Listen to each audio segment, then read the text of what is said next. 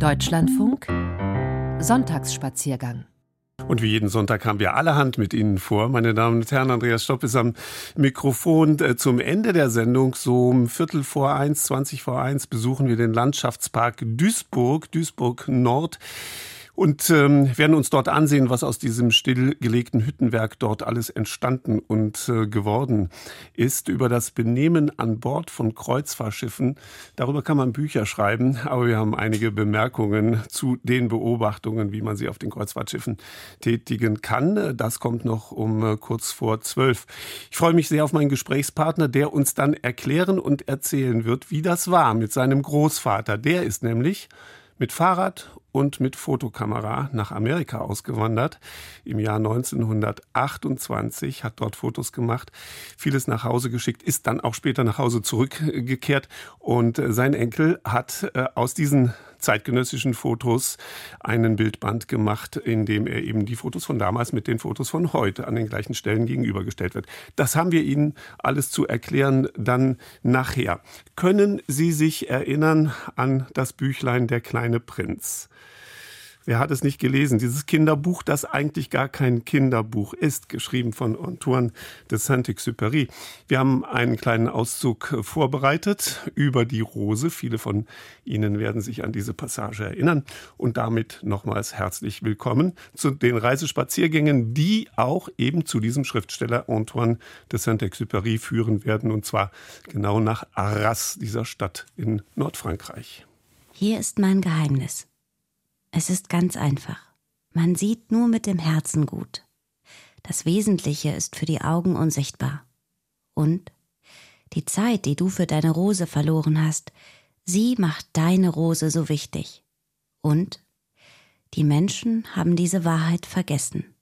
Aber du darfst sie nicht vergessen. Du bist zeitlebens für das verantwortlich, was du dir vertraut gemacht hast. Du bist für deine Rose verantwortlich.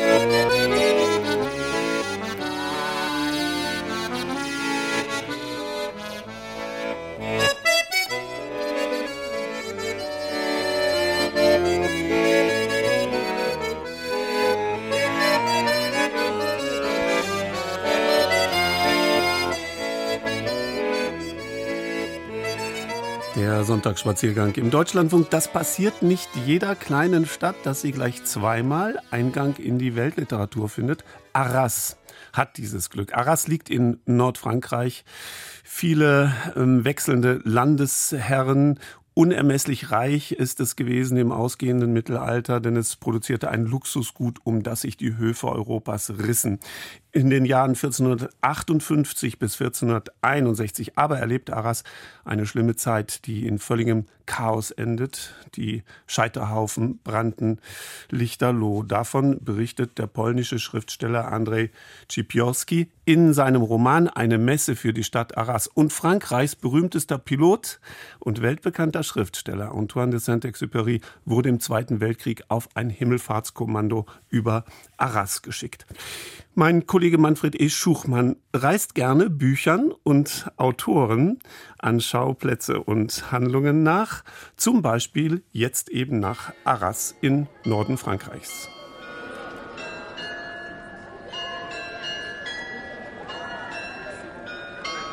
Vorstellen kann ich es mir nicht. Das kann sich heute keiner mehr vorstellen, der mitten auf der Place des Héros von Arras steht, einem der schönsten Plätze in Nordfrankreich, mit seinem prachtvollen Renaissance-Rathaus, dem mächtigen, stolzen Glockenturm, den Häusern im Karree mit ihren geschwungenen Giebeln und Arkaden. Das alles gab es nicht mehr. Im Ersten Weltkrieg hatte die alte Stadt Arras aufgehört zu existieren. Fast alle Häuser, Kirchen, Klöster lagen in Trümmern. Das Rathaus brannte schon im Oktober 1914 ab, sein Glockenturm stürzte zwei Wochen später in sich zusammen. Ein Vierteljahrhundert und einen Weltkrieg später fiel Arras den Deutschen im Sturm in die Hände und Frankreich schickte seinen berühmtesten Piloten zu einem Aufklärungsflug über die Stadt. Die Flamme von Arras leuchtet düsterrot wie Eisen auf dem Amboss. Ich sehe diese Flamme manchmal überschwer nach rechts oder links ihr Gleichgewicht verlieren, einen noch schwärzeren Rauch ausstoßen und sich dann von neuem wieder aufrichten. Aber die Stadt kann ich immer noch nicht erkennen. Der ganze Krieg ballt sich in diesem Schein zusammen. Antoine de Saint-Exupéry hieß der Pilot auf Mission über Arras, weltberühmter Flieger, weltberühmter Schriftsteller. Allein der kleine Prinz wurde in fast so viele Sprachen übersetzt wie die Bibel. Saint-Exupéry entkam über Arras der deutschen Flak und den deutschen Abfangjägern mit knapper Not. Die literarische Schilderung seiner Mission trägt den Titel Flug nach Arras. Sa description d'Arras est un peu romancée, et parce qu'il va faire d'Arras en fait le symbole de la guerre, plus qu'il ne va décrire Arras tel qu'il a vraiment vu. Saint-Exupérys Beschreibung von Aris ist romanhaft, poetischer Impressionismus. Er macht Arras zum Symbol des Krieges schlechthin. So hat er es jedenfalls selbst nicht gesehen. Man weiß, dass in der Nähe des alten Krankenhauses im Zentrum am 21. Mai Bomben gefallen sind, auch an anderen Stellen. Aber nichts im Vergleich zum Ersten Weltkrieg, als 80 Prozent der Stadt zerstört worden sind. Il y a eu certainement d'autres bombardements allemands, mais ça n'a rien à voir avec les destructions de la Première Guerre mondiale où Arras a été détruite à 80%. Erzählt mir Thierry Spass, der nicht nur Lehrer in Arras ist, sondern auch Präsident der Vereinigung der Freunde von Antoine de Saint-Exupéry. Im Hintergrund läuft ein Video mit Kriegsbildern aus dem Jahr 1940. Wir stehen im Kreuzgang der ehemaligen Abtei von Saint-Var, einem riesigen Barockbau, der einer Fürstenresidenz würdig wäre. Heute ein Museum und eine kleine Abteilung haben sich die Freunde Saint-Exupérys reserviert für die Geschichte des Piloten, des Schriftstellers und seines Fluges über die besetzte Stadt. Den Saint-Exupéry also ein wenig impressionistisch ausgemalt hat, poetische Freiheit. Sicher ist Arras heute stolz, dass Frankreichs großer Flieger die Stadt in die Weltliteratur eingeschrieben hat. Honnêtement, euh, peu de monde euh, connaissent la relation qu'il y a entre Saint-Exupéry et Arras, puisque en français, le livre s'appelle Pilote de guerre. C'est en anglais où il s'appelle Flight to Arras et en allemand où il s'appelle Flug nach Arras. Non, malheureusement, ces œuvres ne sont pas assez connues. Pas du tout. Ehrlich gesagt, die wenigsten kennen die Beziehung zwischen Saint-Exupéry und Arras, sagt Monsieur Spass und schaut wie entschuldigend schräg nach oben, wo ein sehr schönes, sehr großes Modell einer zweimotorigen Block 174 hängt, wie sie Saint-Exupéry bei seinem Einsatz über Arras flog. Der französische Buchtitel lautet nämlich Pilote de guerre, Kriegspilot. Nur auf Englisch und auf Deutsch heißt es Flug nach Arras. Leider ist das Buch in Arras nicht besonders bekannt. Leider.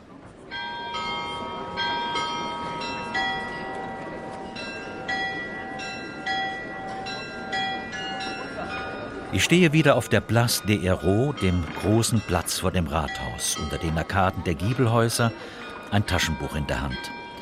Manchmal reise ich meinen Büchern hinterher, an die Orte ihrer Entstehung oder die Schauplätze ihrer Handlung. Nicht nur Saint-Exupéry hat mich in diese nordfranzösische Stadt gelockt, vielleicht noch mehr war es Andrzej Schipiorski, der wunderbare polnische Erzähler, der in den 1990er Jahren mit seiner schönen Frau Seidenmann die deutschen Bestsellerlisten beherrschte. Nachdem ich vor langem schon seine Messe für die Stadt Arras gelesen hatte, war ich neugierig auf diese Stadt, denn in der Vorbemerkung zum Buch schreibt Stipiorski, im Oktober 1461 kam es aus ungeklärten Gründen zur berüchtigten Vaudrie d'Arras, grausamen Juden- und Hexenverfolgungen, Prozessen wegen angeblicher Häresie und auch zu Brandschatzung und Gewaltverbrechen. Nach drei Wochen trat wieder Ruhe ein. Diese Ereignisse sind es, die den Hintergrund zu der nachfolgenden Erzählung bilden. Die Stadt des Spätmittelalters von 1461 ist verschwunden. An ihre Stelle trat das Stadtbild der Renaissance und des Barock, jenes Stadtbild, das Frankreich nach den Verwüstungen des Ersten Weltkriegs historisch getreu wieder aufgebaut hat. Vor dem Rathaus bin ich mit Mathieu Beguin verabredet, Archäologe, Historiker, freundlich, vollbärtig und noch recht jung. Mathieu Beguin weiß, wie begehrt seine Stadt in der Vergangenheit war. Ihre verschiedenen Herren reichten sich die Klinke in die Hand. Arras appartient au comté de Flandre à partir du IXe siècle, quand la principauté se crée. Arras gehörte zuerst zur Grafschaft Flandern, dann zur Grafschaft Artois unter französischer Oberhoheit. Dann kommen Artois und Flandern durch Heirat zur Herrschaft von Burgund. Danach sind, wieder durch Heirat, die Habsburger an der Reihe. Und ab 1640 schließlich gehört Arras dauerhaft und fest zum Königreich Frankreich. Arras est assiégé par le Royaume de France et XIII met la main sur Arras qui restera française à partir de cette. Ziemlich viel Wechsel für eine kleine Stadt, die an den europäischen Höfen der Epoche freilich einen großen Namen hatte. So groß, dass sich in Italien das Wort Arazzi einbürgerte und in England Arras Tapestry. Die Namen standen für das absolute Must-Have der stilbewussten Raumausstattung, für hochgeschätztes, höchst bezahltes Kunsthandwerk. À la fin du XVe siècle, l'empereur accorde deux foires annuelles à Arras. Alors le commerce du drap a fait la fortune d'Arras et également sa renommée au niveau international au Moyen Âge. Euh, le drap standard, mais de belle qualité, de belle facture, et à la fin du Moyen Âge plutôt la, la tapisserie. Ende des 15. Jahrhunderts hat der Kaiser Arras zwei Messen im Jahr gestattet, die auf beiden großen Plätzen stattfanden. Der Tuchhandel hat Arras reich gemacht, der Tuchhandel im Allgemeinen, im späten Mittelalter aber vor allem wertvolle Bildteppiche, die Tapisserien von Arras. Die hatten internationalen Ruf. Antike Götter und unsterbliche Helden wurden in diese Wandteppiche gewirkt, biblische Szenen und historische Begebenheiten. Farbig, detailreich, kunstvoll und von wandfüllender Dimension. Die Tapisserie-Manufaktur hat Arras reich gemacht und Reichtum weckt Gier. Und damit kommen wir zu den Ereignissen von 1461, sagt Mathieu Béguin, und zu dem, was Andrzej Schipiorski in seiner Messe für die Stadt Arras erzählt.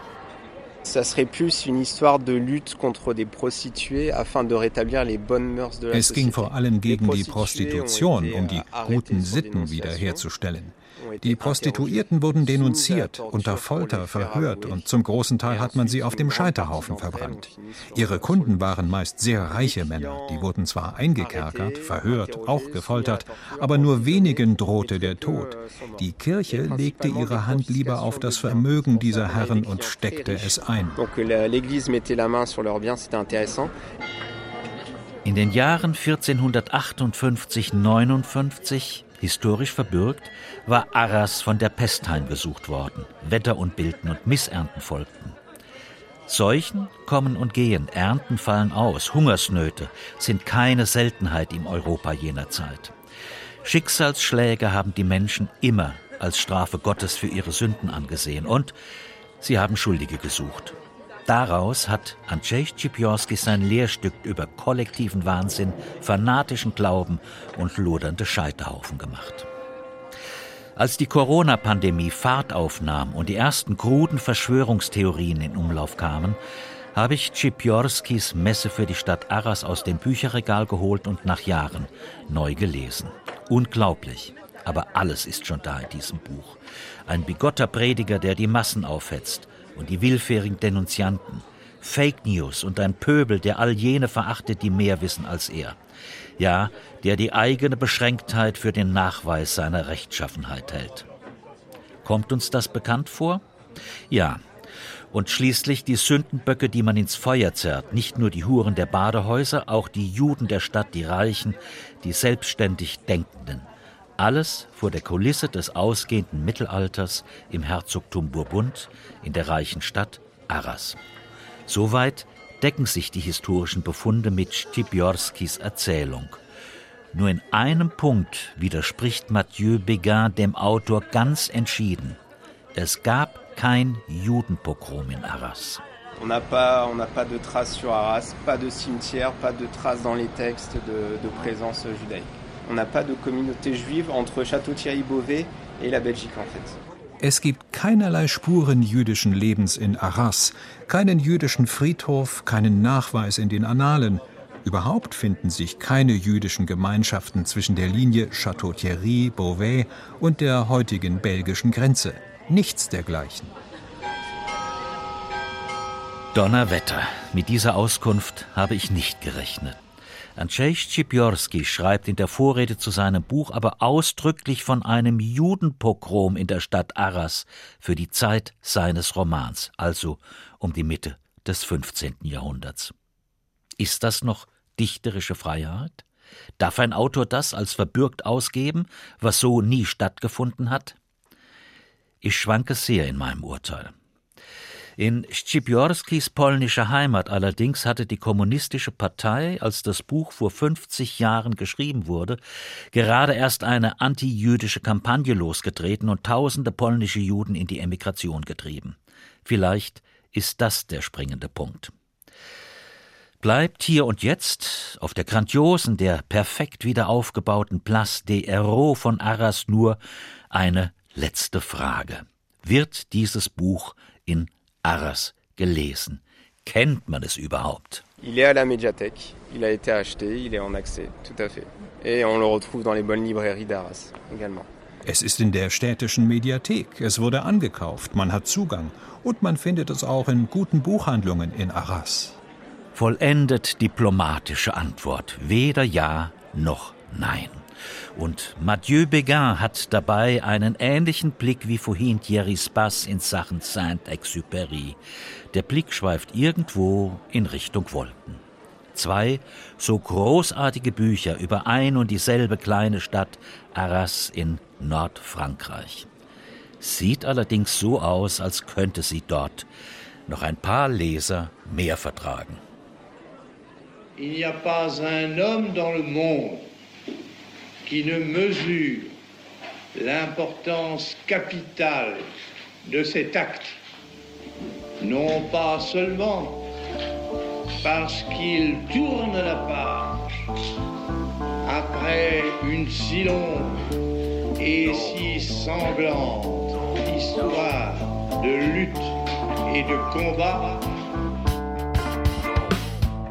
überschreiten Grenzen, grenzenlos über Grenzen und die passe les frontières, on fait tomber les martières, Grenzgänger, on est des frontaliers. Le rap, le langage, rythme, les bagages Überschreiten Grenzen, grenzenlos über Grenzen. Und die passe les frontières, on fait tomber les barrières Grenzgänger, on est des frontaliers Le rap, le langage, rythme, les bagages Grenzgänger Frequenz auf zwei Sendern, grenzüberschreitend geehrt in zwei Ländern. Durch meine Wurzeln geprägt, Gefühl von Heimat, durch stetem Hang zum frankophilen Einschlag. Étant jeune, gros voyageur, j'ai exploré une grande passion, la France m'a vraiment fasciné. Attiré par l'altérité de l'étranger Danger. J'ai commencé à osciller comme frontal. Überschreiten Grenzen wie Caesar damals in Rubicon. Mentale Mauern bekämpfen wir mit dem Lexikon.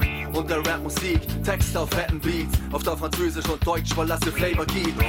Facilite l'accès aux deux pays. Et franchement, grâce à la musique, je réfléchis sur la vie, les frontières à dépasser. Le passé m'a donné l'esprit d'un transfrontalier. Überschreiten Grenzen, grenzenlos über Grenzen On dépasse les frontières, on fait tomber les barrières Grenzgänger, on est des frontaliers Le rap, le langage, les mots, les bagages überschreiten Grenzen, grenzenlos über Grenzen On dépasse les frontières, on fait tomber les barrières Grenzgänger, on est des frontaliers Le rap, le langage, les mots, les bagages Der Reim fließt wieder rein tief ins Meer. Worte können Grenzen verwischen, als ob sie flüssig wären. Wäre ich ein Zeichen im Satz, wäre ich ein Bindestrich. Er hält die Dinge zusammen, die Kräfte bündeln sich. Supprime les obstacles, dépasse frontières. Il se débarrasser des murs imaginaires.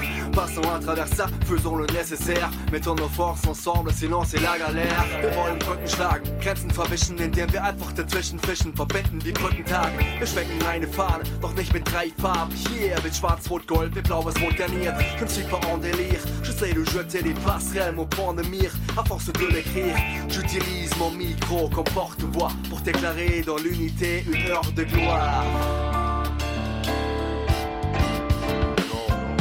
Wir überschreiten Grenzen, grenzenlos über Grenzen und dépasse les frontières, on fait tomber barrières, Grenzgänger, on est des frontaliers. Le rap, le langage, mots, les bagages. Wir überschreiten Grenzen, grenzenlos über Grenzen und dépasse les frontières, on fait tomber barrières, Grenzgänger, on est des frontaliers. Le rap, le langage, mots, les bagages. Auf die Spur de Gaulle sind Konrad Adenauers. Wir überwinden Barrieren wie die Berliner Mauer. Sprache ist Medium, Rap ist mein Element. Wir vereinen die beiden und setzen sie in die Welt. Ensemble c'est tout, selon au tout. On dépasse les frontières, on met un passe partout. De Paris à Berlin, Fribourg, à Strasbourg. Tiré dans le même sens, soyez court. Wir fangen Feuer beim Rappen, brennen auf beiden Seiten. Grenzen sind offen, doch manche wollen das nicht begreifen. Wir wollen Flagge zeigen, Grenzen die Grenzen zeigen. Die, die das Denken beschränken, in ihre Schranken weisen. Und in la France, si Manfred E. Schuchmann äh, erzählte und berichtete uns aus und über Arras. Nicht so ganz ernst gemeint, die Bemerkungen, die jetzt folgen. Wer schon einmal eine Kreuzfahrt mitgemacht hat, wird seine eigenen Beobachtungen gemacht haben über die Atmosphäre an Bord und zum Benehmen der Passagiere. Hier jetzt erzählt uns Klaus Deuse von seinen Erkenntnissen.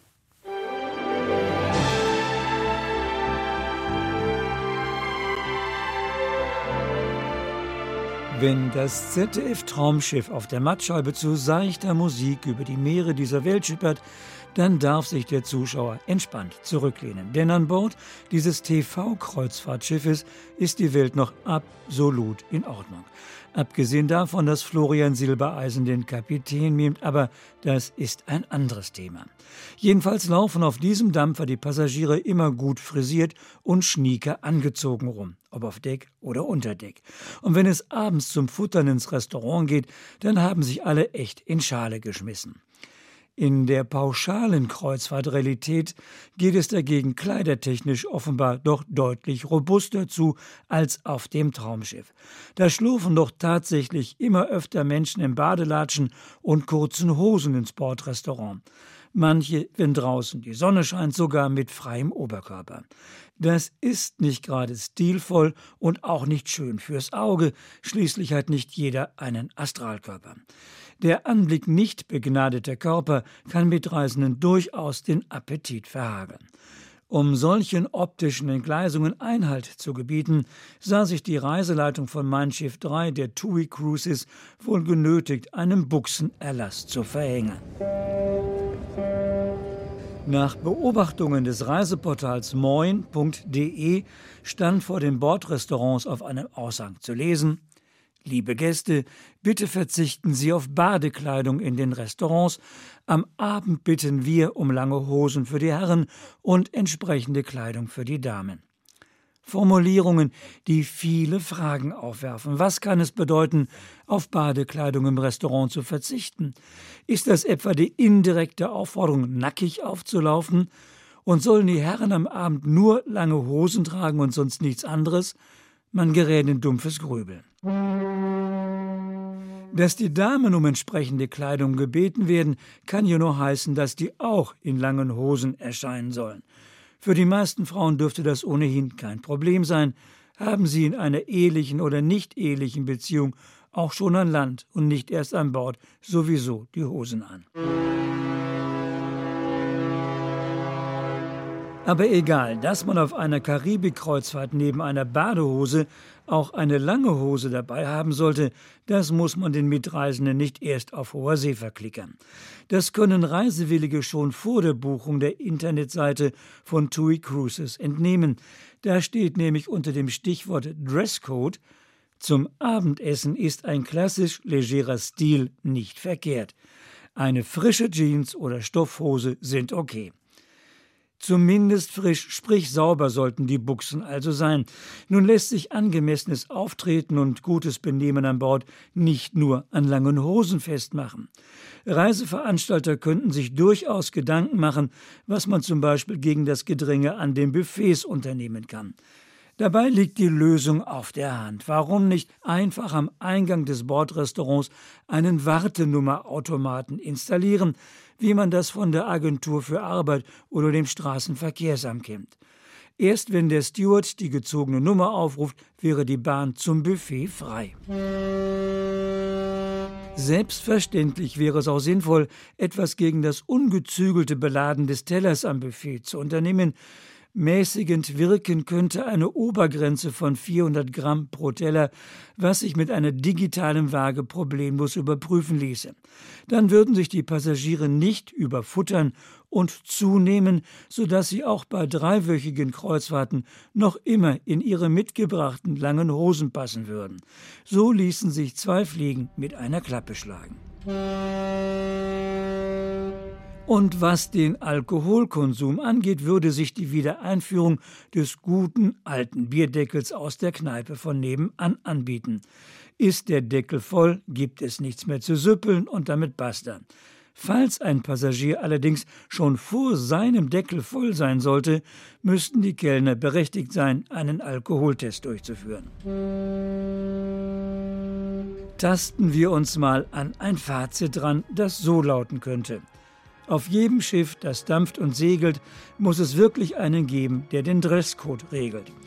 Doch auf hoher See braucht es für gesittetes Benehmen auf Kreuzfahrtschiffen, frei nach dem maritimen Motto Butter bei die Fische, eben doch etwas mehr als nur lange Hosen an den Beinen. Ja, zumindest derjenige, der jetzt äh, hier gleich besungen wird, weiß seine Aufmerksamkeit auf das Wichtige zu richten, nämlich ähm, auf seine Freundin, seine Frau oder seine Partnerin. Wir kommen damit ganz langsam nach New York, 1928 bis heute gleich unser Gesprächsthema. Hier ist der Sonntagsspaziergang. Bitte bleiben Sie bei uns. High tone places. My baby don't care for rings or other expensive as can be. My baby don't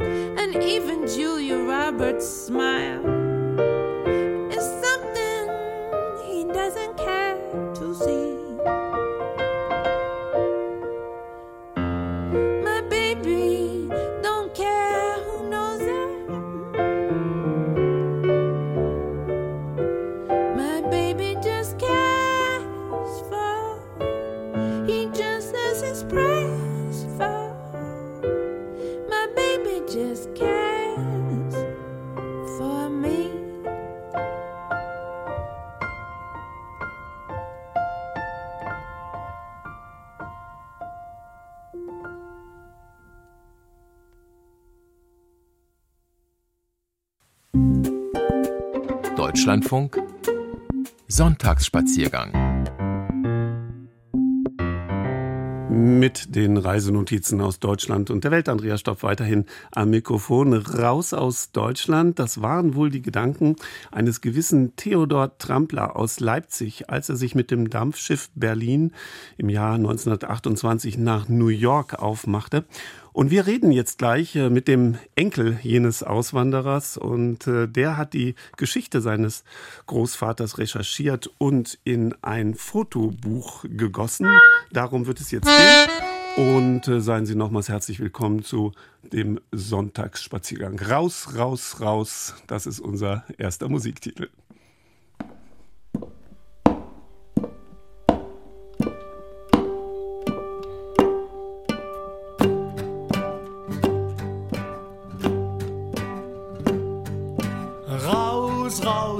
Raus und raus. Ich muss aus Deutschland raus, raus, raus, raus und raus. Aus Deutschland muss ich raus.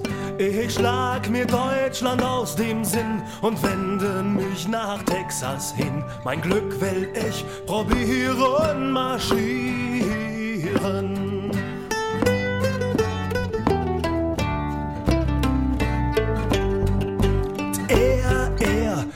Und er, Herr König, leb er wohl. Er, er, er und er, Herr König, lebe er wohl.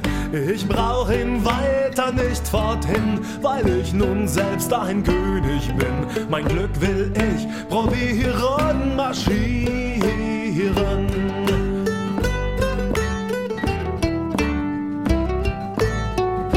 Ach und sie, Frau Polizei, lebt wohl, sie, sie, sie und sie, Frau Polizei, lebe wohl. Gott gebe ihr einen besseren Mann, der sie mal richtig piesacken kann. Mein Glück will ich probieren. Marschieren. So, nochmal, hier ist der Sonntagsspaziergang. Es ist eine lebendige Geschichte, alles live gemacht hier. Und wenn Sie das ein oder andere Mal schon einen Ton hören, der an der Stelle nicht hingehörte, dann äh, mag das für Sie der Beweis sein, dass hier lebende Menschen arbeiten. Also, warum erzähle ich das Ganze? Weil es eine spannende Geschichte ist, ähm, auf die wir uns jetzt einlassen wollen. Ich fange vorne an. Ähm, Telefon, Ulrich Balz, Sie können mich hören. Ja, ich kann Sie gut hören. Guten Morgen nach Köln. Wunderbar, Herr Walz. Schön, dass Sie sich die Zeit ein wenig nehmen und uns eine ganz spannende Geschichte erzählen, die eigentlich Ihre persönliche Geschichte ist. Ähm, erzählen Sie uns ein wenig, wie kam es? Es geht um die Tagebücher Ihres Großvaters. Hat er die Ihnen vermacht oder haben Sie die irgendwo gesucht und gefunden? Ja, das, die Geschichte beginnt eigentlich im Jahre 2015. Da starb meine Mutter und dann erbte ich eine Kiste mit, verstaubte Kiste mit Unterlagen, die auf dem äh, Dachboden stand. Und als dann der Haushalt aufgelöst wurde, habe ich natürlich die Kiste aufgemacht und fand darin Fotobücher, Fotos, äh, Postkarten und äh, zwei gebundene Alben mit Briefen meines Großvaters, der nach Amerika gegangen war. Er hat 120 Briefe geschrieben an meine Großmutter. Und äh, das war der Schatz, den ich dann heben musste und aus dem dann mein äh, Buch New York Past and Present. Mhm, genau. Ja, das habe ich hier vorliegen. Das ist ein, ein Fotobildband und dazu kommen wir jetzt. Mm, das Besondere dabei ist nämlich, dass die Fotos von damals, die Geschichte erzählen wir Ihnen, die 1928 dann entstanden sind, mit der Kamera des Großvaters, dass Sie die gegenüberstellen, ähm, den Fotos, die Sie selbst gemacht haben, als Sie Jahrzehnte später dann eben an dieselben Stellen gegangen sind. Nochmal ganz kurz, Ihr, Ihr Großvater Theodor, warum ist der ausgewandert? Ausgewandert. Warum wollte der raus aus Deutschland? Äh, der wollte eigentlich nicht raus. Er sozusagen aus der Not gedrungen. Äh, ist er nach Amerika gegangen.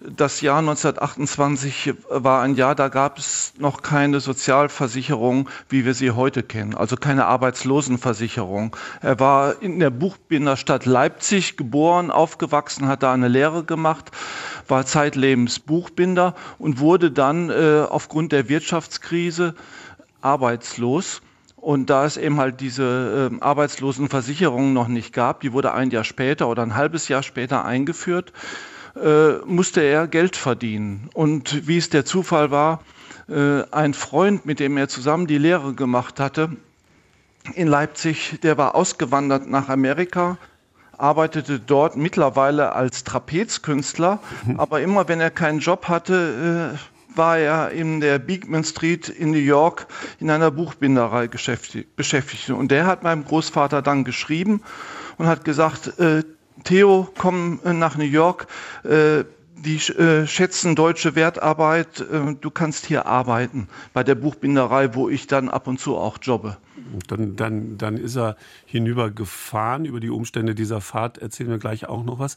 Er hat die Reise, Reise aber alleine gemacht, ohne seine Frau. Ja, seine, äh, er hat gesagt, ich muss natürlich erst mal sehen, ob das alles äh, klappt. Frau und äh, zwei Kinder mitzunehmen, ins Ungewisse zu fahren, da ist das Risiko zu groß. So haben es mhm. viele Leute und viele Auswanderer gemacht.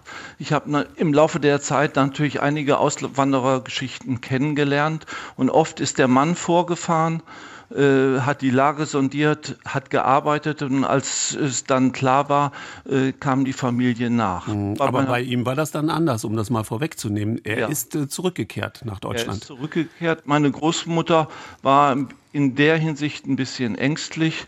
Sie sprach natürlich kein Englisch. Das lernte man natürlich nicht, wenn man 1890 geboren war und äh, hatte Angst, nach Amerika zu gehen mit den, äh, mit den Kindern. Mhm. Und dann hat mein Großvater natürlich so viel Heimweh gekriegt und natürlich auch seine beiden kleinen Töchter, dass er gesagt hat, dann kehre ich zurück.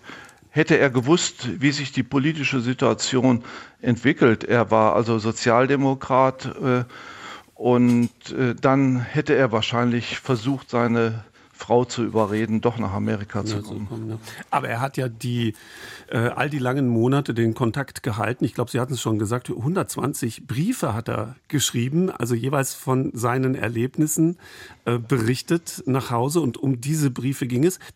Herr, Herr Balz, wie, wie, sind die nicht äh, damals schon noch in äh, Sütterlin geschrieben worden? Ja, das war natürlich mein großes Problem. Ich äh, habe Sütterlin nicht mehr gelernt in der Schule. Und äh, alle Briefe waren in Sütterlin geschrieben.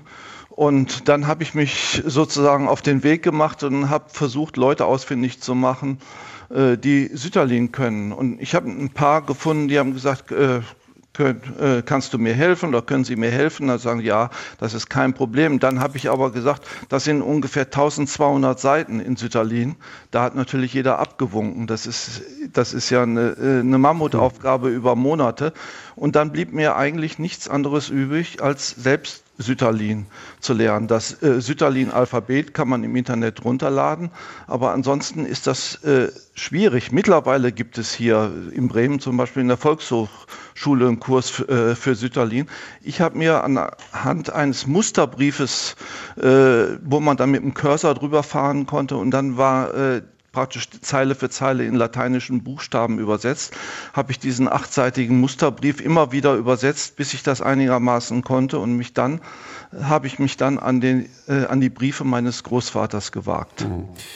Mm, Ulrich Balz, wir erreichen Sie in äh, Bremen, sind Musikproduzent und äh, Verleger. Äh, diese, dass Ihnen diese Briefe begegnet sind, über die wir jetzt gleich noch sprechen und über die Fotografien, die damals gemacht worden sind. Mm, was hat das in Ihrem Leben markiert? War das ein, ein Glückspunkt oder war das etwas, was viele Fragezeichen aufwarf? Das war, das war weniger mit Fragezeichen, weil die Fragen wurden großteils natürlich in den Briefen beantwortet. Es war eher ein Glücksgefühl, äh, weil ich die einmalige Chance hatte, sozusagen auch in die Gefühlswelt meines Großvaters vorzudringen, weil er natürlich in den Briefen an seine Frau äh, sehr persönlich geworden ist. Und so habe ich äh, dann viele Parallelen entdeckt zwischen meinem Großvater und mir. Ich habe ihn als Kind noch kennengelernt, aber als Kind hat man natürlich nicht so äh, das äh, Interesse und da war es auch nie, das, nie das Thema. Mhm. Bis 1975 hat er gelebt, 1890 ja. geboren. Theodor Trampler, dessen, ja, dessen Lebensgeschichte, zumindest diesen Teilbereich, den er in New York zugebracht hat, sein Enkel uns heute im Sonntagsspaziergang-Gespräch ähm, Ulrich Balz erzählt und äh, berichtet. Manhattan Island in Manhattan war er mit Sicherheit auch.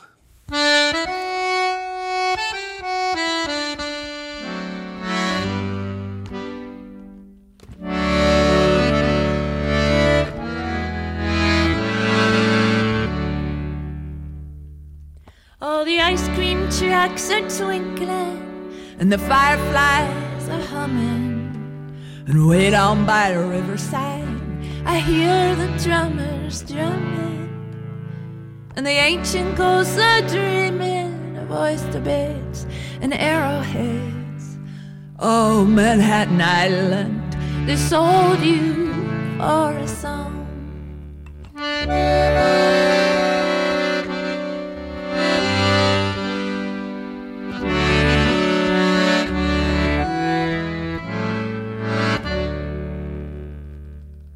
The pigeons are clucking and the garbage trucks are groaning. And way down by the riverside, the tugboat's horns are moaning. For the sum of sixty guilders worth of wampum belts and beaver pelts, old Manhattan Island, they sold you for a song.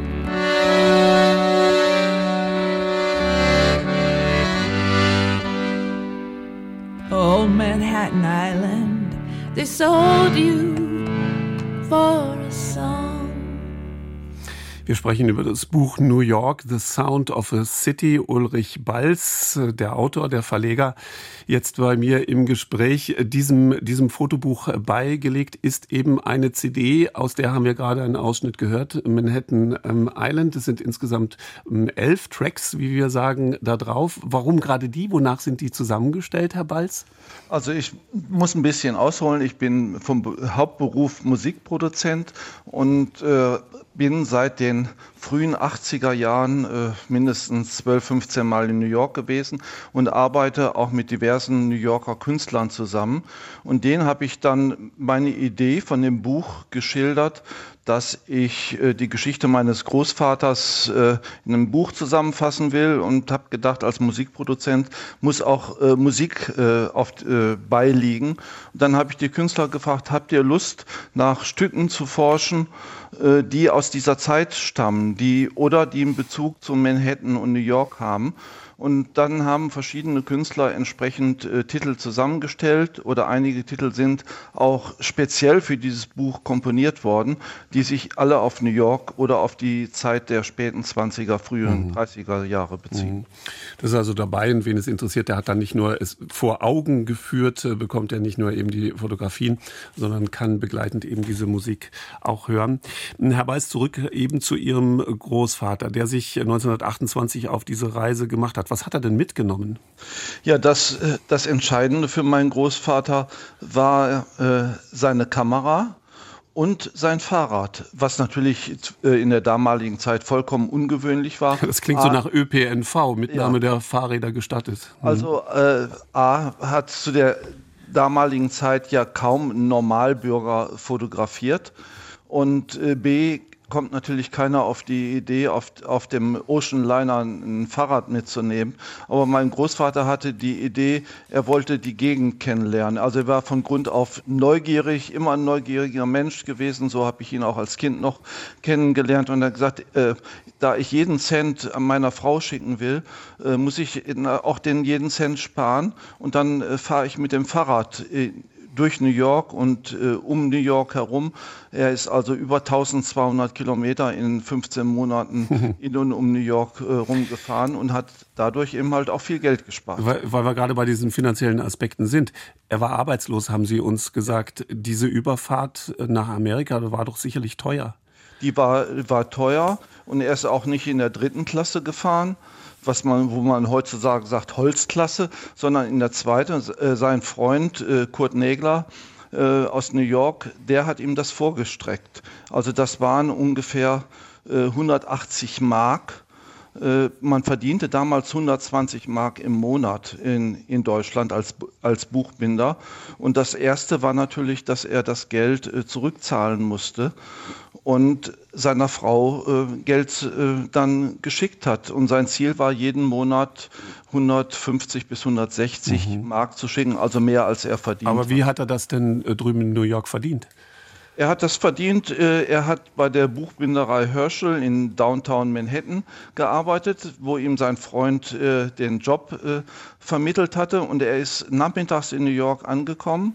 Und am nächsten Morgen um sechs ist er schon zur Arbeit gefahren. Mhm. Also ohne Eingewöhnungsphase, er hat nur seine Koffer abgestellt, geschlafen und am nächsten Morgen hin.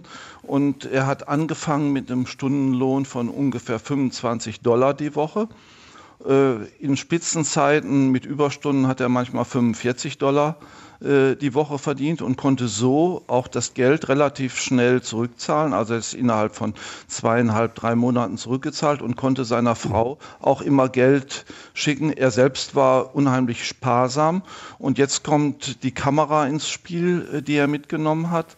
Er hat fotografiert und hat sich zusätzlich Geld verdient damit. Mhm, mhm. Und konnte dadurch seiner, seiner Familie daheim in Leipzig dann eben auch helfen. Nur mal kurz, ich glaube, der, der, dieses Dampfschiff ähm, hieß Berlin. Weiß man was über die Umstände dieser Überfahrt? Hatte er da auch schon Aufzeichnungen gemacht? Also mein Großvater ist von Leipzig nach Bremen gefahren. Mit dem äh, Fahrrad? Nein, da ist er mit dem Zug gefahren, weil er hatte natürlich zwei Koffer dabei. Äh, das wäre mir im Fahrrad ein bisschen mhm. beschwerlich gewesen. Und es war äh, Anfang Januar, da war es natürlich kalt. Da gab es ja noch mehr Winter, als es heutzutage Winter gibt. Und er ist am 4. Januar dann von Bremerhaven aus gefahren. Er musste äh, vorher zum Norddeutschen Lloyd in Bremen die hatten ein großes Büro in der Innenstadt in Bremen, musste dort die, die Papiere fertig machen. Er musste praktisch so ein äh, Leumundszeugnis haben von, von Amerika, dass er ein Visum kriegte. Äh, also der Herr Nägler musste, musste versichern, dass er für ihn aufkommt und im, wie das heute auch noch ist, wenn man jetzt ein äh, Visum für jemanden, der nicht aus der EU ist, beantragt, muss man, muss man auch dafür bürgen. Und so war das bei meinem Großvater auch. Er machte alle Papiere fertig und fuhr dann fahren direkt, die hatten einen eigenen Bahnsteigzugang, der norddeutsche Lloyd fuhr nach Bremerhaven und abends am 4. Nein. Januar ging das Schiff dann los von Bremerhaven. Gleich das ja eine Zeit war, helfen Sie mir auf die Sprünge, in der es mit der Luftfahrt langsam losging. Aber es konnte sich, eine Zeppelin-Überfahrt konnte sich kein Mensch leisten. Also der, der erste Zeppelin, der äh, nach Amerika geflogen ist, flog äh, ungefähr sechs Monate später mhm. äh, nach New York. Und äh, das war auch ein Erlebnis, was mein Großvater hautnah äh, mitbekommen hat. Er hat bei seiner Arbeit den Zeppelin ankommen sehen. Er, der sollte ursprünglich an einem Sonntag ankommen. Äh, das war, glaube ich, im Oktober. Und da ist er natürlich, äh, hat er am Hudson gestanden mit seiner Kamera und wollte das fotografieren. Und der äh, Zeppelin kam aber nicht. Mhm. Äh, man kannte damals den Jetstream noch nicht, weil es gab keine Luftfahrt. Ah. Und mhm. durch, den, durch den Jetstream, wir wissen das ja selbst, wenn wir nach Amerika fliegen, brauchen wir eine Stunde länger, als wenn wir von Amerika mhm. nach Deutschland fliegen. Und wenn so ein riesen äh, Zeppelin, der äh, 150 Meter lang ist, äh, fliegt, der hat natürlich eine enorme Luftverdrängung und dadurch kam der Zeppelin äh, erst am darauffolgenden Tag an. Und mein Großvater war sehr traurig, dass er das die Ankunft verpasst. verpasst hat. Und dann hat er aber bei seiner Arbeit, weil es gab bodentiefe Fenster bei seiner Arbeit und weil das in Downtown Manhattan war, flog der Zeppelin im Anflug über Manhattan und er sah direkt praktisch den hm. Zeppelin auf seine Arbeitsstelle zufliegen. Eine prickelnde Geschichte, die Ulrich Balz uns erzählt über sein Großvater Theodor, der in New York fotografiert hat. Und über diese Fotos müssen wir jetzt endlich dringend mal reden. Vorher hören wir etwas von den Swinging Hermlines, also Swing-Ära, ähm, die das ja damals waren. Brooklyn Bridge.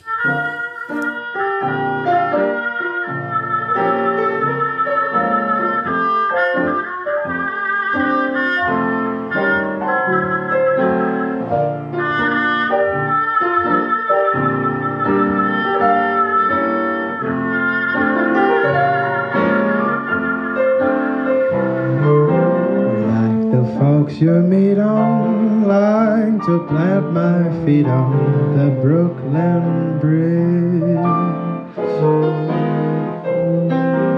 What a lovely view from heaven looks at you from the Brooklyn Bridge. I love to listen to the wind through her strings, that she sings for the town. I love to look up at the clouds in her hair. She learns to wear like a crown. If you've been a rover, journey's endless over the Brooklyn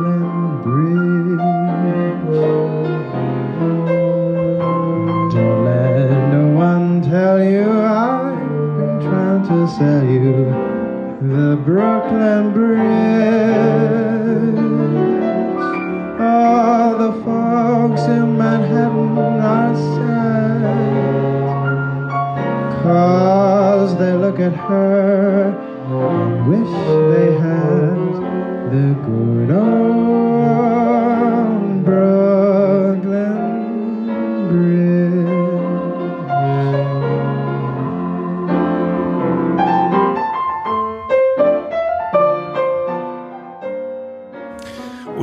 Ulrich Balz im Sonntagsspaziergang äh, Gespräch. Schön, dass Sie sich die Zeit nehmen. Also, wir haben gelernt, Ihr Großvater flitzt sozusagen mit dem Fahrrad durch die Stadt, sofern er Zeit hatte, und fotografierte. Und das Interessante, und das haben Sie ja in Ihrem Buch festgehalten, ist, dass Sie versucht haben, die Stellen, von denen aus er fotografiert hat, selber auch aufzusuchen. Ja, ich fand das einen, einen, interessanten Aspekt. Da ich nun oft in New York war, kannte ich mich relativ oder kenne ich mich relativ gut aus in der Stadt und habe dann versucht, äh, die verschiedenen Plätze aufzusuchen, äh, wo mein Großvater gearbeitet, gelebt hat und fotografiert hat. Und äh, das war dann die Idee für dieses Buch, deswegen Past and Present, dass die alten Fotos, die historischen Fotos, neuen Fotos gegenüberzustellen und äh, zu zeigen, wie viel Altes gibt es noch in New York auf der einen Seite und auf der anderen Seite, was hat sich verändert. Äh, ich habe einige Plätze natürlich äh, einfach finden können, wenn man äh, die Brooklyn äh, Bridge oder den Woolworth äh, Tower oder äh, fotografiert, dann ist das kein Problem. Es gab aber auch einige Stellen im Central Park, wo ich mit Hilfe von Amerikanern erst diese Stellen gefunden habe. Ich habe einen Bekannten, der ist Fotograf in New York und dem habe ich dann auch zwei, drei Fotos geschickt, wo ich absolut nicht wusste, wo das war. Und der hat das dann in, in New York in irgendwelche Foren gestellt mit den Bildern und hat dann äh, seine Fotografenfreunde gefragt, könnt ihr recherchieren oder wisst ihr, wo diese Fotos 1928 auf, äh, aufgenommen wurden? Und wir haben so alle alle äh, Schauplätze ausfindig machen können. Hm. Das ist sehr, sehr spannend. Aber Sie haben nicht in Schwarz-Weiß fotografiert, wie er damals? Nein, ich habe in Farbe äh, fotografiert. Damals gab es natürlich noch keine Farbfotografie. Und das war auch die Anfangszeit, wo überhaupt der Rollenfilm aufkam. Also als er nach Amerika ging, hat er noch auf äh, Platte fotografiert, aber das war unheimlich aufwendig und mit viel Chemie verbunden, viel mehr als beim Rollenfilm. Beim Rollenfilm konnte man dann 24 oder 36 Bilder machen, bei einer Platte konnte man ein Bild machen. Hm. Mhm, ja. Also das heißt aber für Sie war das fast eine detektivische Arbeit, äh, zu versuchen, diese Stellen rauszubekommen. Ist ein Geheimnis dabei geblieben? Gibt es Fotos, äh, äh, Theodor Tramplers Fotos, deren Schauplatz Sie nicht gefunden haben? Nein, ich habe alles, alles, was ich finden wollte, habe ich letztendlich, wie gesagt, mit Hilfe von äh, New Yorkern äh, auch, auch finden können. Mhm. Und was das Witzige ist, eins der Fotos aus dem Buch, das gibt es noch heute in New York als Postkarte.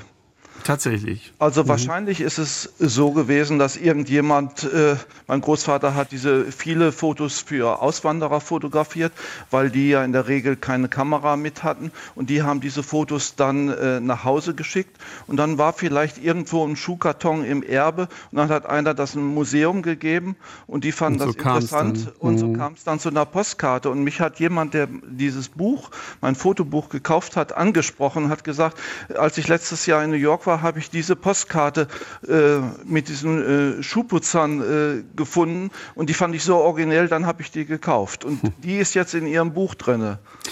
Die ganze Geschichte ist deswegen ja auch interessant. Damals war Amerika das Einwanderungsland, heute ist es ja umgekehrt. Deutschland ist Einwanderungsland. Ja, deswegen ist das Buch natürlich auch zeitaktuell, äh, weil, wie gesagt, früher sind natürlich in verschiedenen Auswanderungswellen seit dem 18. Jahrhundert Leute nach Amerika gegangen und heute sind wir in Europa Einwanderungsländer und die Leute kommen zu uns. Und die Leute kommen zu uns, weil sie keine Arbeit haben oder weil sie in, in Armut leben. Und meinem Großvater ging es äh, letztendlich genauso. Aber nochmal auf das Buch zurückzukommen, was interessa besonders interessant ist, weil das ja die Geschichte ist von einem ganz normalen Arbeiter, einem Buchbinder. Äh, normalerweise sind solche Dinge ja nicht überliefert. Äh, dass er fotografiert und so viele Briefe geschrieben hat. Und normalerweise sind die Geschichten von Prominenten, von Königen, Kaisern oder Ministern oder berühmten Persönlichkeiten überliefert bis ins Detail.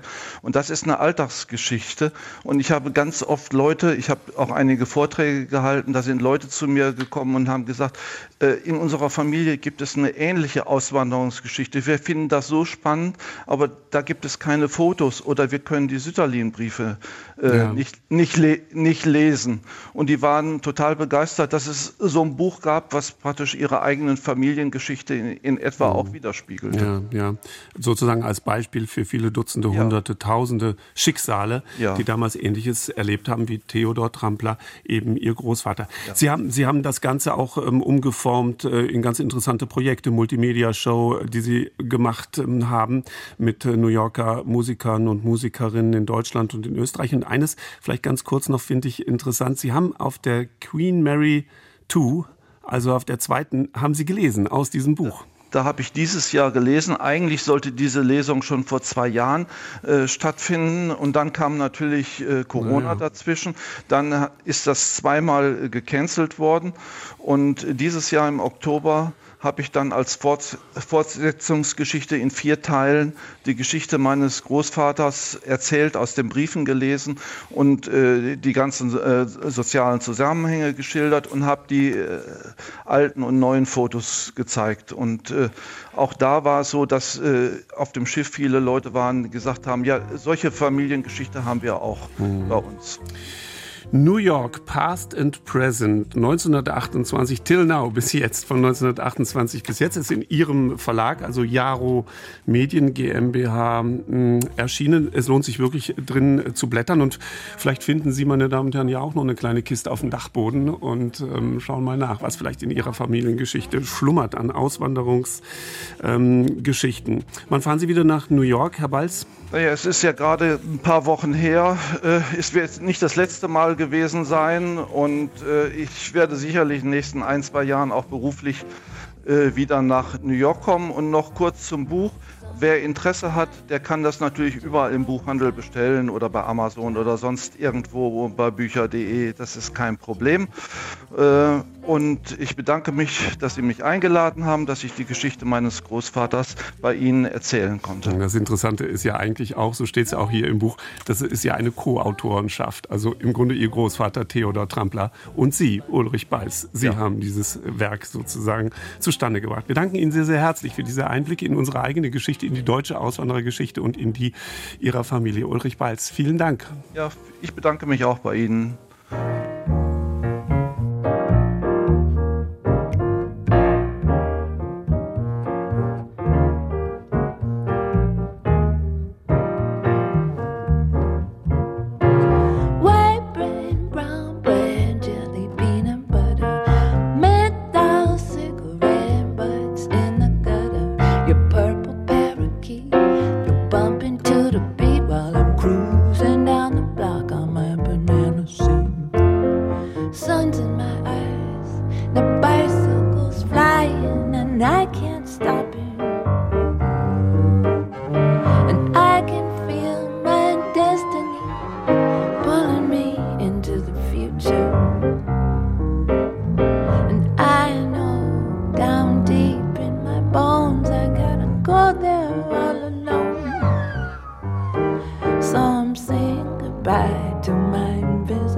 friend.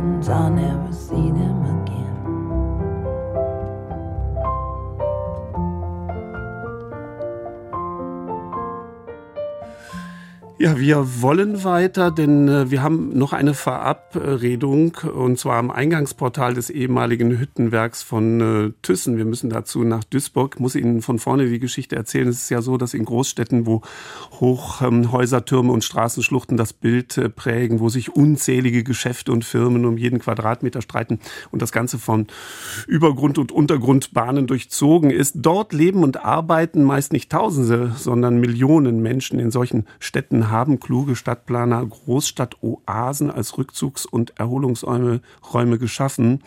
Und manche davon sind fast schon legendär. Zum Beispiel eben der Central Park in New York. Da war Theodor Trampler mit Sicherheit natürlich auch. Oder der Hyde Park in London. Das größte deutsche Ballungsgebiet ist das Ruhrgebiet und an dessen westlichem Rand hat die Stadt Duisburg eine Großstadtoase geschaffen die mit den vorhin genannten Parks durchaus äh, konkurrieren kann. Rudi und Rita Schneider erwarten uns jetzt, wie gesagt, dort am Eingang des Hüttenwerks von Thyssen. Und äh, wir werden eine ganz bemerkenswerte Wandlung mitverfolgen.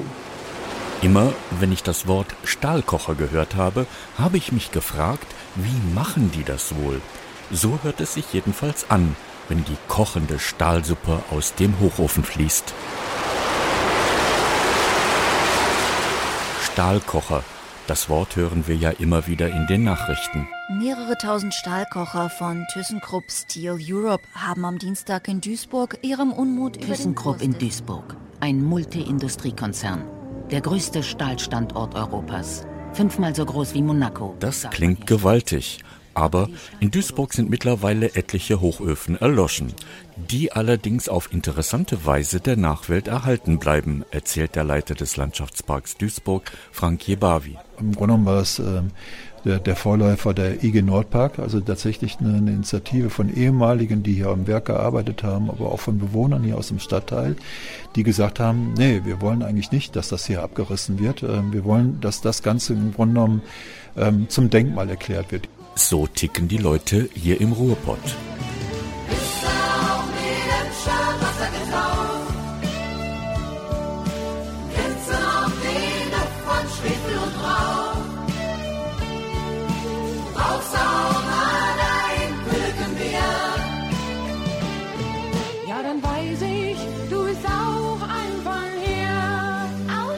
Frank Jebavi könnte auch einer sein, der mit Emscher Wasser getauft ist.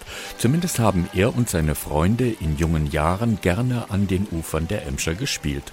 Der Fluss und die Natur rund um die erloschenen Hochöfen haben hier eine unglaubliche Wandlung erfahren. Wir haben ähm, wirklich einen ökologischen Lebensraum, der hier entstanden ist. Und wenn man mal das Konzept von sieht, wie der vorgegangen ist, wie behutsam die das entwickelt haben, nämlich nach der Struktur des ehemaligen Hüttenwerks, ähm, tatsächlich hier ein Biotop aufzubauen und nicht nur ein gepflegtes Grün hier hinzusetzen, sondern da, auch das war ja visionär.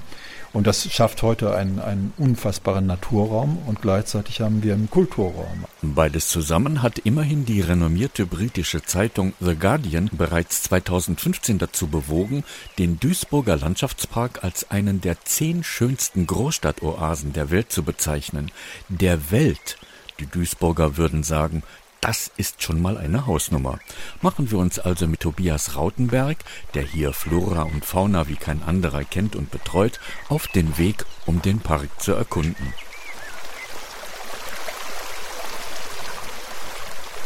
Das ganze Gelände, das ist ja fast zwei Quadratkilometer groß und da ist ja nur ein relativ kleiner Teil eigentlich hier durch diese äh, gewaltige Industriekulisse dominiert. Wir haben natürlich auch viele Bereiche entlang der alten Emscher oder auch im äußeren Bereich vom Landschaftspark, die äh, sich in den letzten 20, 30 Jahren fast frei entwickeln konnten und dementsprechend haben wir hier natürlich mittlerweile auch viele verschiedene Tier- und Pflanzenarten, die man hier beobachten kann. Fast 700 verschiedene Pflanzenarten, so erzählt Tobias, sind hier zu finden und neue Ökosysteme haben sich entwickelt. Es gibt ja ein ausgeprägtes Wegenetz. Äh, viele der Wege sind halt ehemalige Gleisstränge, die hier ähm, auf das Hüttenwerk zugeführt haben, wo die äh, Gleise jetzt nicht mehr erhalten sind, wo dann Fahrradwege und äh, Fußwege äh, draus gemacht wurden. Und ansonsten gibt es natürlich hier entlang der äh, alten Emscher äh, auch noch die Möglichkeit, entlang zu, zu wandern. Entlang wandern.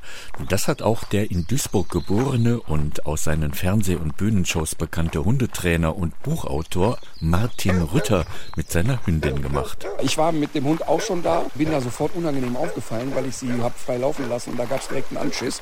Also es kam sofort jemand und sagte, ja, auch wenn Sie der Herr Rütter sind und auch wenn Sie hier aufgewachsen sind, der Hund geht jetzt an die Leine.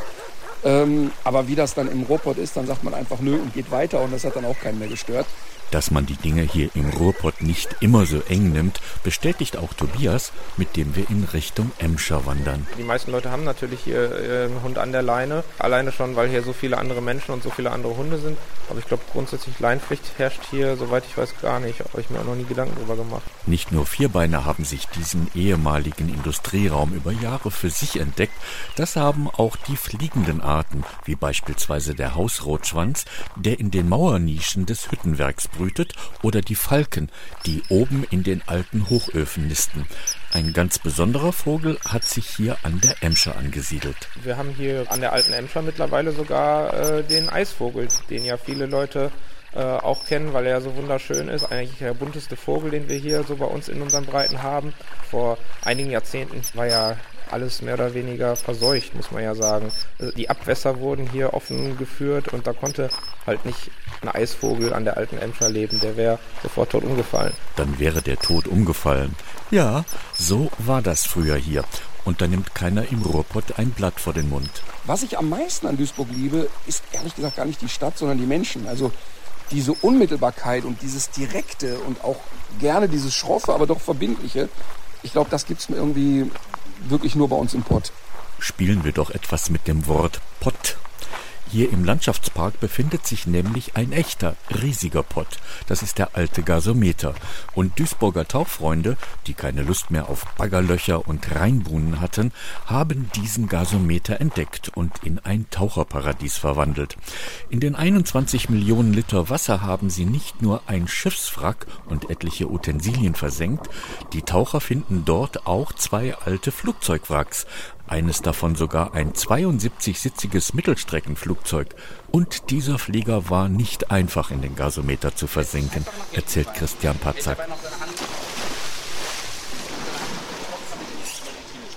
An dem Tag, wo es dann geschah, dass der Kran kam und wir ihn quasi durch das Gasometerdach äh, in den Gasometer eingeführt haben, war sehr aufregend. Aber was soll ich sagen? Er passte wirklich um der hätte nicht einen Zentimeter größer sein dürfen, es hätte nicht gepasst. Das war unser Glück. Seitdem haben wir ein großes Flugzeug drin. Und man glaubt es kaum, diese Unterwasserlandschaft erkunden nicht nur Taucherfreunde aus der Umgebung, sondern auch eine Tauchbasisbesitzerin aus Hawaii, die regelmäßig die Bootmesse in Düsseldorf besucht und anschließend zum Gasometer tauchen kommt.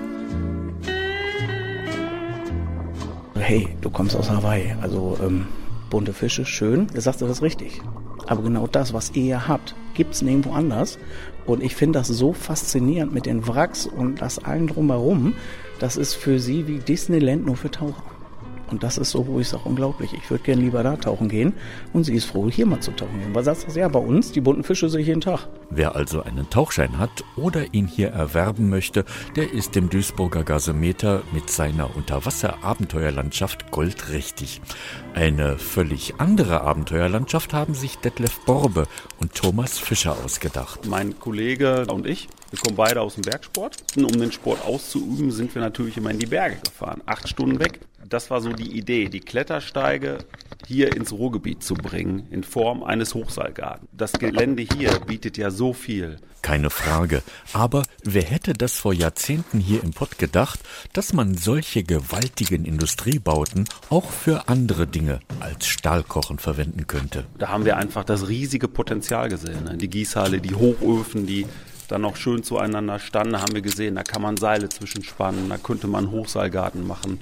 So fing die Idee an. Und diese Idee hat Kletterfreunde ohne Ende nach Duisburg gebracht, sogar aus dem schönen Alpenland, die möglicherweise eine ganz andere Vorstellung von Ruhrpott-Feeling hatten. Und weißt du, wenn er nur einer fragt, wo kommst du her?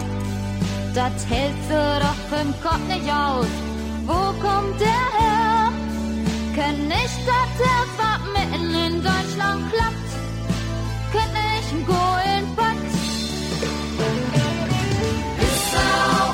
Emscher Wasser getaucht? Die Leute hatten wirklich Abenteuer, die hatten Nervenkitzel, die hatten Spannung, äh, die waren wie alle, die hierher kommen, total überrascht, wenn man in 50 Metern Höhe steht und man sieht über das gesamte Ruhrgebiet bei gutem Wetter, wie grün das ist. Wir haben Leute aus Süddeutschland, die stehen oben am Hochofen und sagen, boah, ist das grün hier. Wo schon die Kletterer aus dem Alpenland oben auf dem alten Hochofen über das grüne Ruhrgebiet staunen, sei erwähnt, der Deutsche Alpenverein hat weiter unten in den alten Betonwänden, Pfeilern und Trägern ebenfalls ein Kletter- und Alpinzentrum aufgebaut.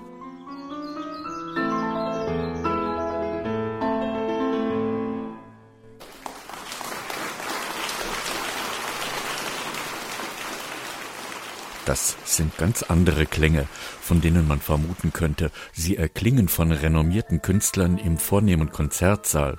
Der Konzertsaal ist die ehemalige Gebläsehalle, wo monströse Maschinen einst den Wind für die Hochofenschmelze erzeugten. Und die Künstler sind die Pianisten des Klavierfestivals Ruhr.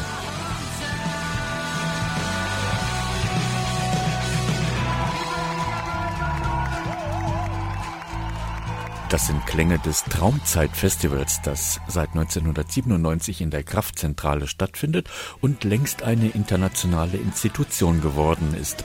Hier in den alten Werkhallen der Thyssen-Hochöfen verschmelzen die musikalischen Richtungen von Klassik über Hip-Hop bis zu Heavy Metal. Aber auch diese Klänge deuten an, wo wir hier sind.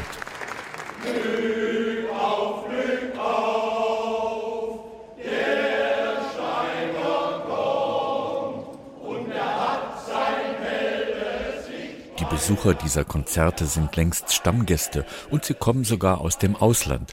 Aber über diese Musikfreunde freut sich Frankie Bavi ganz besonders. Verrückterweise kommen viele Leute aus Köln. Das freut mich ganz besonders. Warum?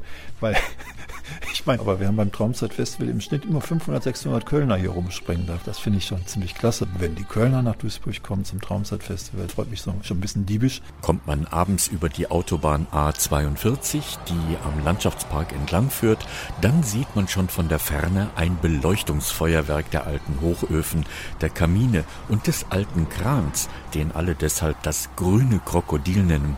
Das fiel auch Martin Rütter auf. Das ist ja inzwischen so high-end und schick, dass es ja fast schon in München, Hamburg oder in Berlin oder auch in Köln sein könnte. Aber es ist natürlich äh, faszinierend, weil wenn man als Kind, so wie ich, auch da schon mal war und noch sich gut erinnern kann, wie es aussah, kann man eigentlich gar nicht glauben, was da entstanden ist. Dieses Beleuchtungsspiel der Industrieanlagen hat der bekannte Lichtdesigner Jonathan Park installiert, der unter anderem auch die Beleuchtung der Bühnen für Pink Floyd und die Rolling Stones in London kreiert hat. Diese Farben kann man sogar smart übers Handy steuern. Ich glaube, für den war das wahrscheinlich auch ihre, ähm, so ein altes stillgelegtes Hüttenwerk zu beleuchten. Und das hat er aber mit, wie ich auch finde, mit äh, sehr viel feinem Gefühl, also mit großer Sensibilität gemacht. Weiße, wenn mich einer fragt, wo kommst du her? Dann sag ich, ey, das hörst du doch, da komm ich her. Wo der Emscher und ne Ruhr fließt, wo man Grünkohl und nie. Emscher wieder sauber. Zwei Quadratkilometer Wanderfläche im Grünen. Tauchen im Gasometer, Konzerte von Pop bis hochkarätiger Klassik, Hochseilklettergärten zwischen den alten Hochöfen. Das ist hier im Norden von Duisburg zu einer einzigartigen Großstadtoase geworden und jemand, der diese Anlagen noch bei Thyssen mitgebaut hat und sie heute immer noch unzähligen Besuchern zeigt, das ist Rolf Beckmann. Ich habe fast 2000 Führungen gemacht und habe dabei in den 25 Jahren 33.000 Besucher durch den Park geführt. Hier im Pott würde man sagen, der Rolf hat 88 Jahre auf dem Puckel. Rolf ist einer von so vielen, die für den Geist der Menschen, die das hier geschaffen haben, steht. Was es bedeutet, wie es im Ruhrpottlied heißt, dann bisse auch ein von hier, das schildert uns jetzt abschließend nochmal Martin Rütter am Beispiel seiner Oma. Ich habe ja ähm, so die ganz klassische Ruhrpott-Oma gehabt, die man sich so wirklich auch so vorstellen kann. Dicke, fleischige Arme, Kittel an, äh, Eierlikör selbst gemacht und immer große Schnauze, aber sehr, sehr klug.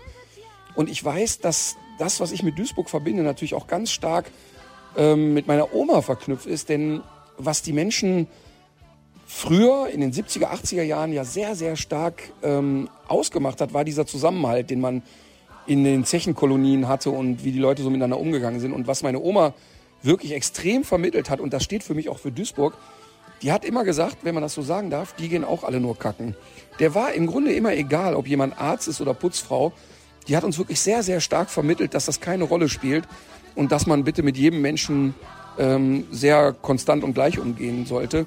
Und genau das ist auch das, was ich mit Duisburg verbinde.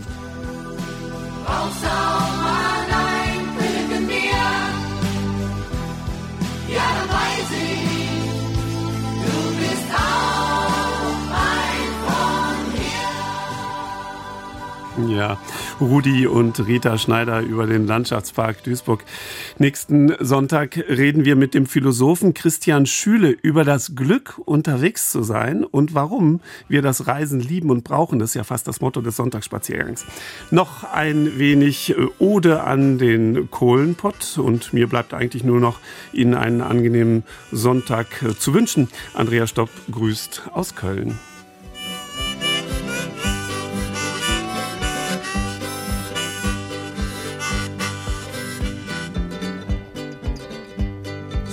So in der Flimmerkiste?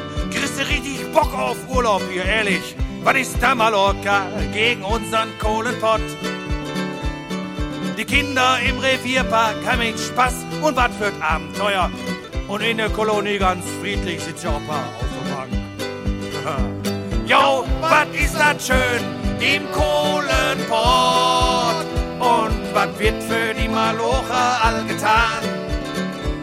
weil alles schön schuften, sorgen die für uns am Feierabend und machen uns noch gratis Luft und Wasser warm.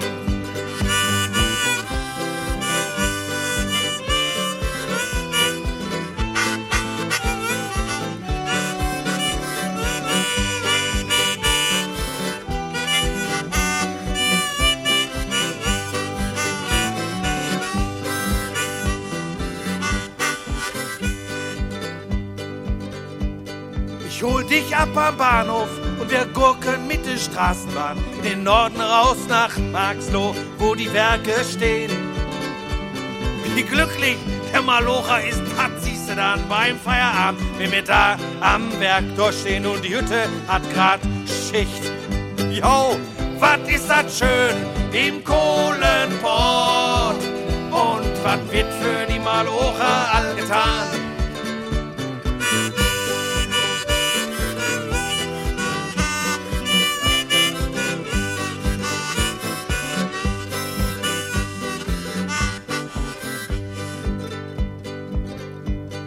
zeig dir, was die Blagen machen, wollen die mal Tofte schwimmen, wo der Vater nur ein Moped hat und die Mutter einen dicken Bauch.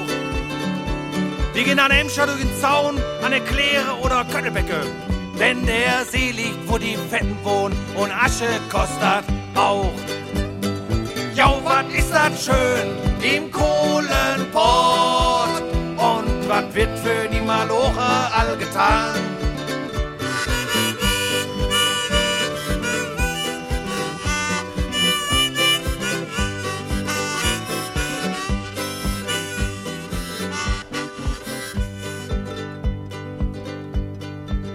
Neulich war wieder ein Ding im Fernsehen, Streik in unserem Kohlenpott. Das sah's plötzlich anders aus und du fragst noch warum.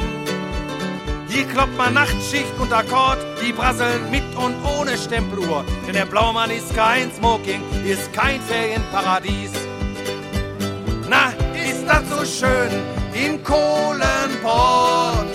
Und was wird für die Malocher all getan? Weil wir alle ganz schön schuften, nicht für lau und nicht für gratis, wir was vom Leben und vom Feierabend haben.